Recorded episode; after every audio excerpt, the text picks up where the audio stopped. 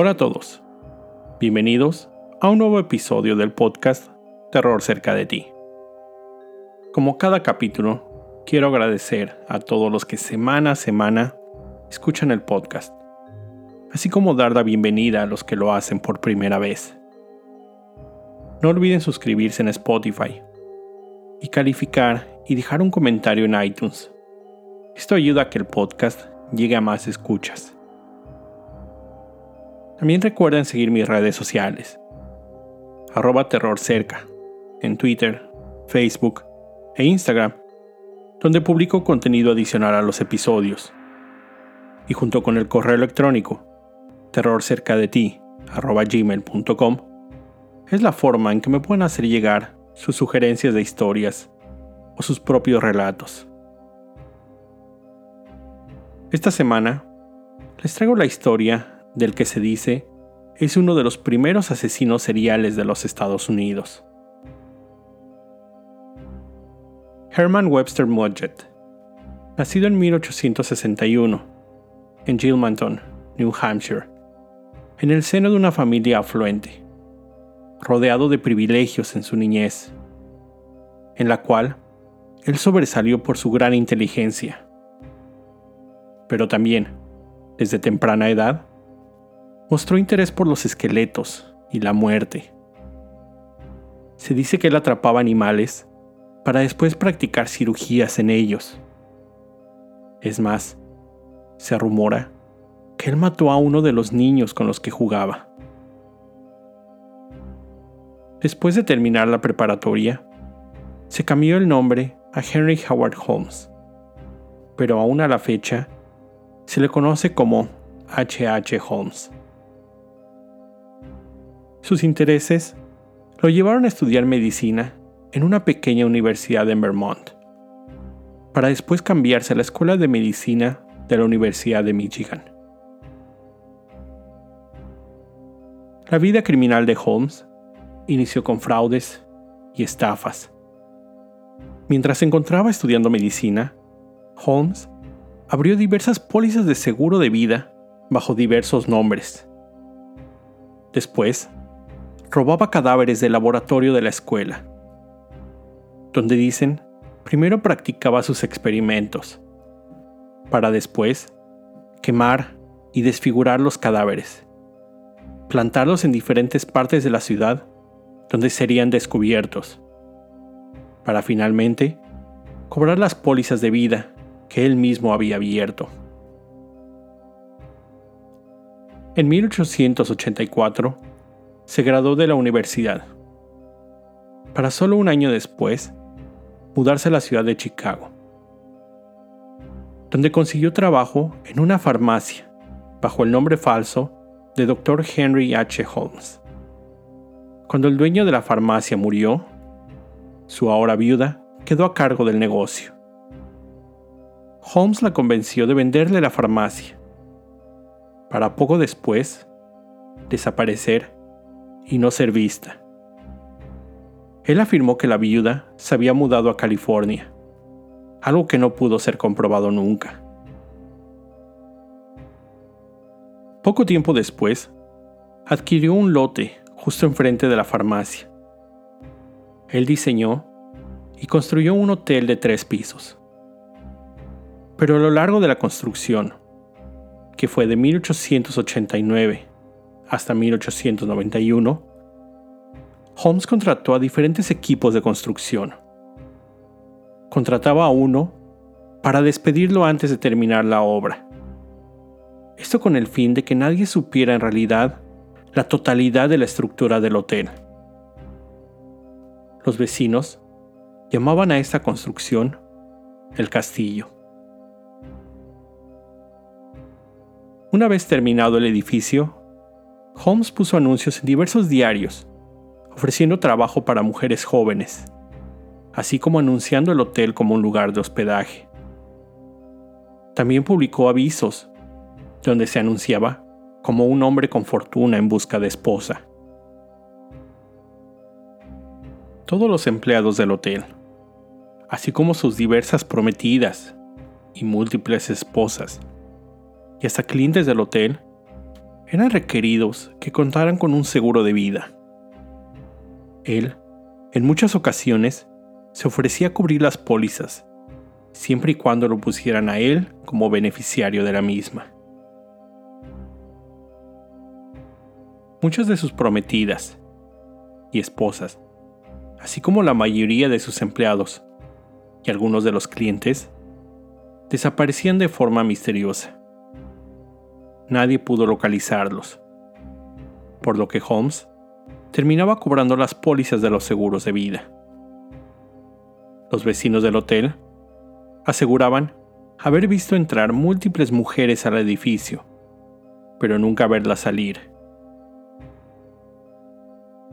En 1893, Chicago fue la ciudad seleccionada para albergar la Feria Mundial o Exposición Universal este evento consistía en una exposición donde participaron 51 países y tenía como tema principal celebrar 400 años del descubrimiento de América por Cristóbal Colón. Esta feria trajo a la Ciudad Blanca, como era conocida Chicago, más de 27 millones de asistentes. Este evento brindó una oportunidad única para Holmes Sabiendo que los asistentes estarían desesperados en busca de hospedaje en estas concurridas fechas, él aprovechó esta situación para seducir mujeres y llevarlas al hotel, donde nunca saldrían con vida. El castillo, como les decía, estaba compuesto por tres niveles. El nivel inferior estaba designado a diversas tiendas. El segundo para la oficina de Holmes, y junto con el tercer nivel, contaba con cerca de 100 habitaciones. Algunas de estas eran a prueba de sonidos. Otras contaba con instalaciones que le permitían inundarlas de gas para asfixiar a sus ocupantes. A lo largo de todo el edificio se podían encontrar puertas secretas, trampas en los pisos, mirillas escondidas, escaleras que no llevaban a ningún lugar, así como toboganes o resbaladillas que conectaban desde diversos puntos del edificio al sótano. En este lugar, Holmes contaba con todas las herramientas que necesitaba para dar rienda suelta a sus crímenes. Una mesa de disección, un bastidor de estiramiento, herramientas médicas, y hasta un crematorio. Se dice que Holmes, una vez asesinaba a sus víctimas en las habitaciones, usaba los toboganes para enviar los cadáveres hasta el sótano, donde en algunas ocasiones les quitaba la piel, órganos y tejidos, para después vender los esqueletos a escuelas de medicina. En otras ocasiones, quemaba los cadáveres en el lugar. En otras, deshacía los restos en contenedores con ácido. Los vecinos comenzaron a notar las frecuentes ocasiones en que personas, generalmente mujeres, entraban al hotel, pero no salían. De ahí que ese lugar comenzara a conocerse como el Castillo de la Muerte. Además de los asesinatos cometidos en este lugar, durante todo ese tiempo, Holmes se dedicó a realizar diversas estafas aseguradoras en compañías de su cómplice, Benjamin Pitzel. Una vez que terminó la Feria Mundial, la economía de Chicago se estancó, haciendo que Holmes abandonara su castillo y se dedicara de lleno a las estafas de seguros, recorriendo varios estados, dejando además una estela de asesinatos a su paso. En julio de 1894, Holmes fue arrestado y puesto en prisión en San Luis, Missouri, por cargos relacionados a sus múltiples estafas. Mientras se encontraba en prisión, conoció a Marion Hedgepeth, reo que se encontraba purgando una sentencia de 25 años. Allí, ambos acordaron un plan. Una vez que Holmes saliera de prisión, obtendría un seguro de vida a nombre de Hedgebet, quien fingiría su propia muerte y cobrar la póliza de 10 mil dólares. Holmes salió rápidamente de prisión y procedió a ejecutar su plan. Pero la aseguradora, sospechando de la póliza, no realizó el pago de la misma. Así que Holmes se trasladó a Filadelfia, donde su antiguo compañero de estafas, Pitzel, había instalado una falsa oficina de patentes donde realizaba más engaños. Al llegar a Filadelfia, convenció a Pitzel del mismo plan. Lo hizo obtener un seguro de vida y que fingiera su muerte al hacerse pasar por un inventor, conseguir un cadáver y hacer explotar un laboratorio. Pero Holmes se aseguraría de que esta vez su plan funcionara. Hizo que Pitzel perdiera el conocimiento con cloroformo, para después prenderle fuego. Él aseguró que Pitzel aún se encontraba con vida cuando ardió en llamas dentro del laboratorio. Así cobró la póliza del seguro. Holmes, sabiendo que la esposa de Pitzel estaba al tanto del plan de fraude, la convenció que éste se encontraba en otro estado, escondido. Le dio algo de dinero y le dijo que para que se sintiera más tranquila, llevaría a tres de sus cinco hijos con él a visitar a su padre. Ella aceptó. Su antiguo compañero de celda, Hedgepeth, molesto por no recibir su parte del dinero de la estafa, acudió a las autoridades y les contó el plan de Holmes para defraudar el seguro. La policía inició una búsqueda para dar con el paradero de Holmes. Las autoridades encontraron a Holmes en Chicago, mientras se preparaba para salir del país. En su investigación, encontraron los cadáveres de los hijos de Pitzel, que al investigar el hotel, además de descubrir las trampas dentro de este, encontraron innumerables restos de cadáveres, tan desfigurados que fue imposible la identificación de las personas. Una vez detenido, Holmes confesó haber cometido 27 asesinatos. Aunque las investigaciones determinaron que el número de víctimas podría estar cerca de las 200. Aún con los descubrimientos, Holmes fue acusado solo del asesinato de Benjamin Pitzel. Pero este fue suficiente, ya que fue declarado culpable del asesinato y sentenciado a la pena de muerte.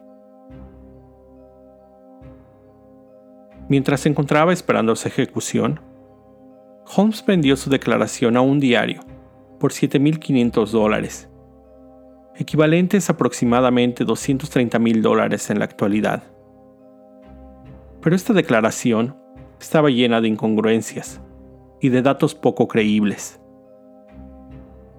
Entre sus víctimas, él citó nombres de personas que una posterior investigación comprobó que aún se encontraban con vida.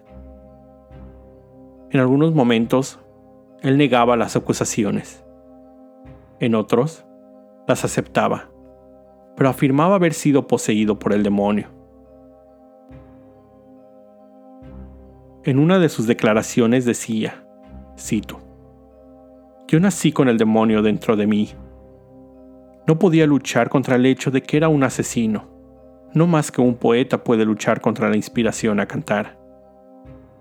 Yo nací con el malvado, de pie, como mi sponsor, junto a la cama que marcó el comienzo, y me ha acompañado desde entonces.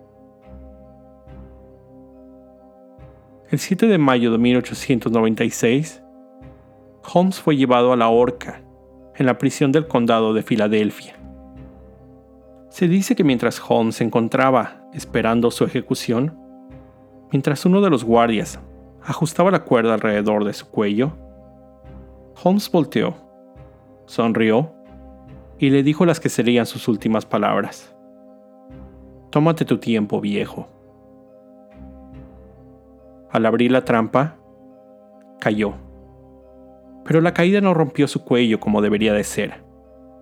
Así que colgó por más de 15 minutos, hasta morir asfixiado, siendo declarado muerto 20 minutos después de iniciada la ejecución.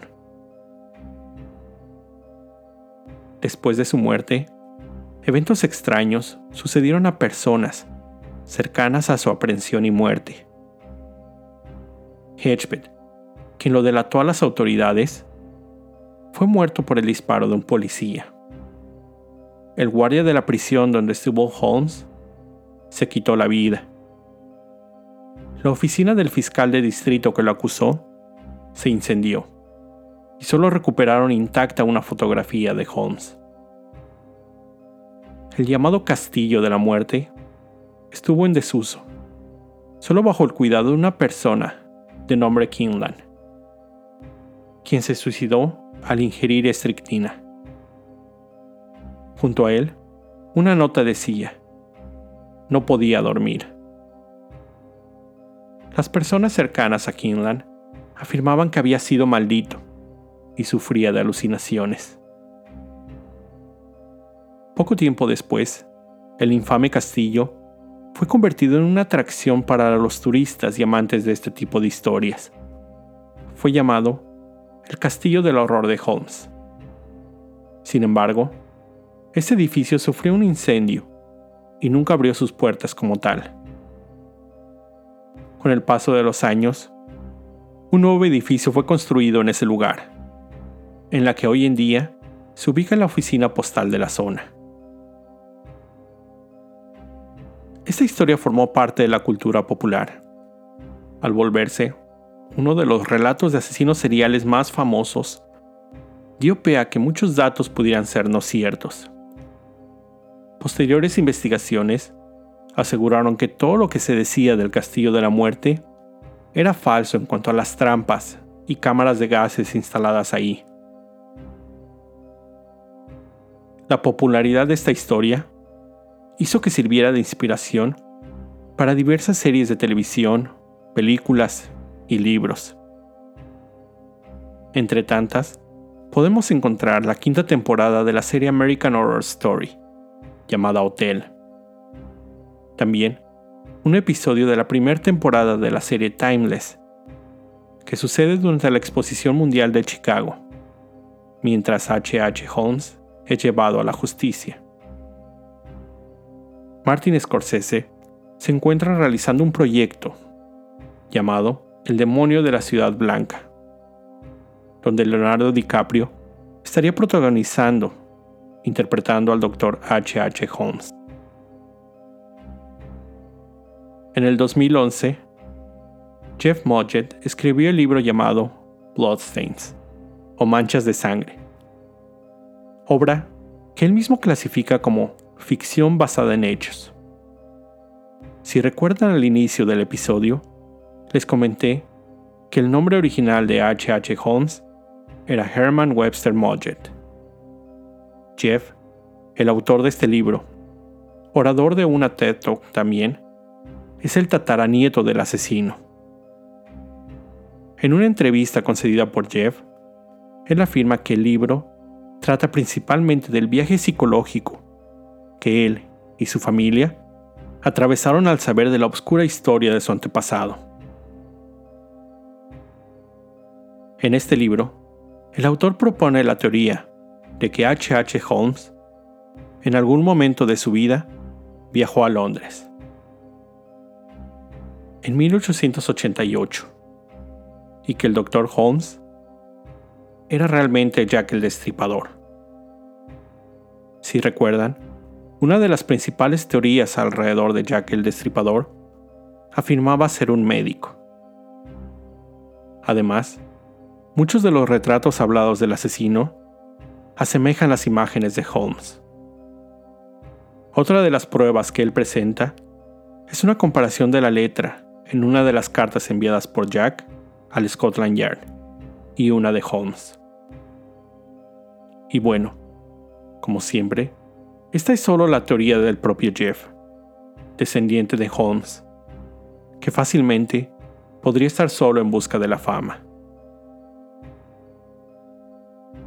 Esta fue la historia del Dr. Holmes, uno de los primeros asesinos seriales de los Estados Unidos.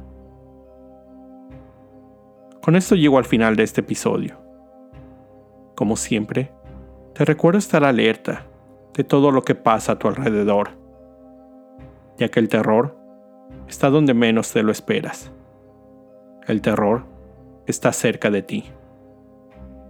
Cuando el miedo se convierte en terror, hay una historia que contar.